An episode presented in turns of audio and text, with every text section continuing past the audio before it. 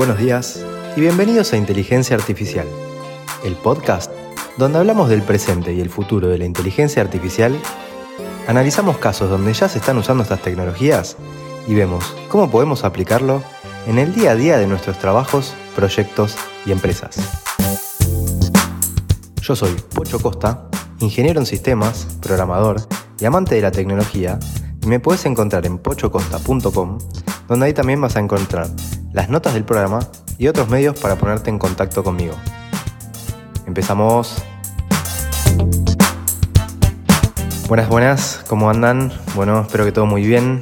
Hoy les traigo un tema muy interesante eh, que me han preguntado mucho y es cómo hacer un bot al que pueda darle información de mi empresa, por ejemplo, y que pueda responder preguntas en base a la información que le dimos. Imaginemos que le damos muchas carpetas llenas de documentos PDF y queremos que se lea todo eso y después poder usar ese bot para que responda a nuestros clientes o que responda a las personas que trabajan con nosotros o a nosotros mismos, a, quien sea. Hay muchísimos casos de uso para esta aplicación, así que está, está muy interesante. Así que hoy vamos a ver cómo se pueden hacer estas aplicaciones, un poco de cómo trabajan por dentro y cómo hacer para resolver el problema de la memoria que modelos de lenguaje como GPT tienen.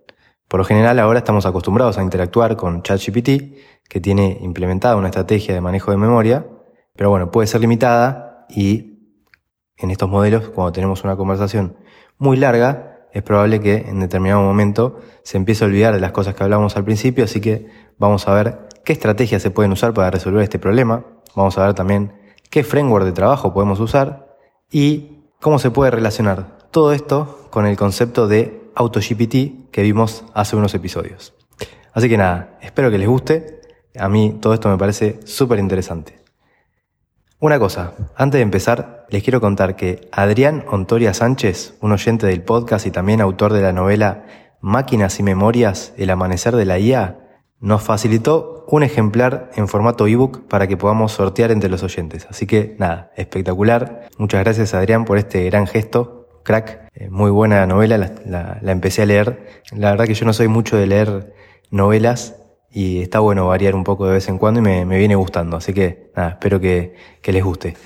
Rapidito, antes de meternos en tema, les cuento cómo vamos a hacer la dinámica para participar en, el sorteo. Súper fácil, eh, lo hacen en menos de un minuto. Los requisitos para, para participar son, tienen que suscribirse a mi canal de YouTube y dejar un comentario en el video de este episodio que se llama Crear un bot que trabaje con nuestros documentos.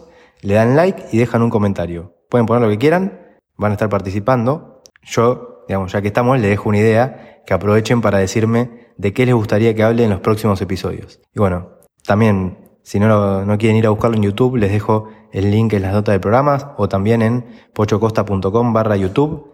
Ahí van a ir directamente al canal, se suscriben, dejan el comentario y ya están participando. Voy a dar tiempo hasta el lunes 2 de octubre a las 12 del mediodía, que es cuando voy a hacer el sorteo, y voy a compartir en Instagram el resultado para que sepan quién lo ganó. Esto lo voy a hacer a través de una aplicación de estas que sirven para hacer sorteos con, los comentarios. Espero que participen del sorteo y que, nada, suerte para, para que, que se gane el ebook. El libro está buenísimo, habla mucho del futuro y de la interacción de los humanos con la inteligencia artificial. Obviamente lo pueden comprar en formato físico o ebook. Le dejo el link al sitio para que también lo puedan ir a, ver y comprar en las notas del programa. Así que bueno, cerrando este asunto del sorteo, vayamos al tema que veníamos hablando antes.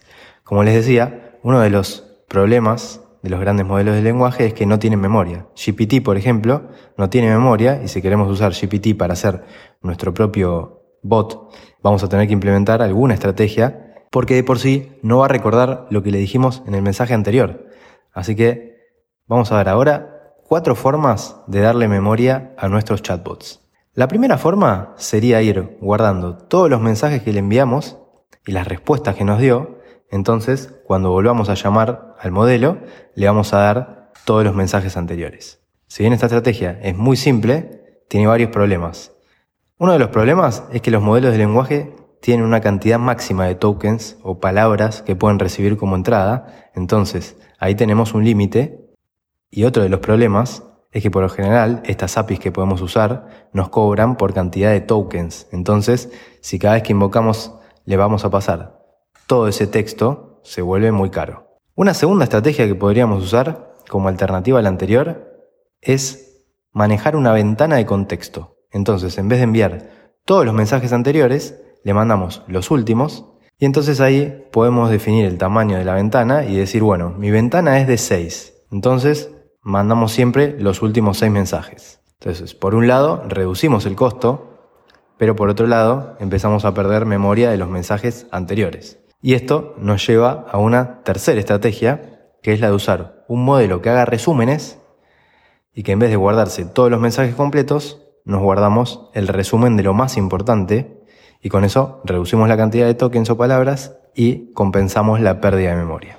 Esta estrategia puede ser muy buena para algunos casos, pero pensemos que también va a tener un límite. Y yo al principio les hablé de darles carpetas enteras llenas de PDF.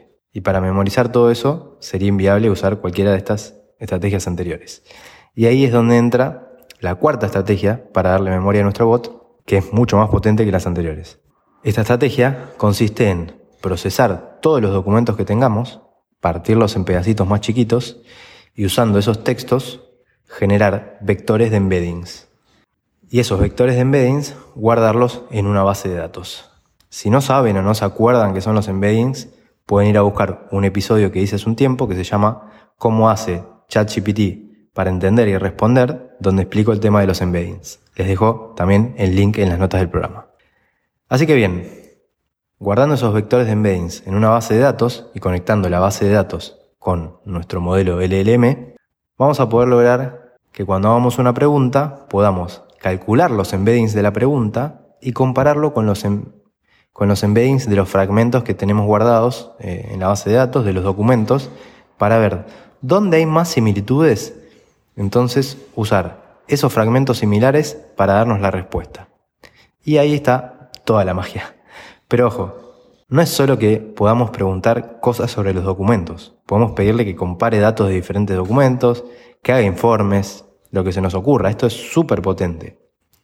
Y para hacer todo esto, y algunas cosas más, ahora les voy a contar que existe un framework de código abierto que se llama LangChain, que nos facilita poder hacer estas aplicaciones basadas en modelos de lenguaje. Por un lado nos facilita la interacción con las APIs de los modelos de lenguaje nos facilita implementar las estrategias de manejo de memoria que les contaba antes, también la integración con las bases de datos, eh, donde vamos a abordar los vectores de embeddings, también la carga de documentos PDF, otro tipo de archivos, nos facilita un montón de cosas. La verdad que es un framework muy completo y con esto de Chain nos va a permitir encadenar y orquestar distintos llamados a modelos de lenguaje para que podamos hacer tareas complejas, también acceder a complementos, plugins, componentes que puedan, por ejemplo, conectarse a Internet, ejecutar código, hacer muchas más cosas que, generar, que solo generar texto. Y todo esto es lo que abre la posibilidad de crear agentes inteligentes, al igual que AutoGPT, que fue lo que hablamos la otra vez.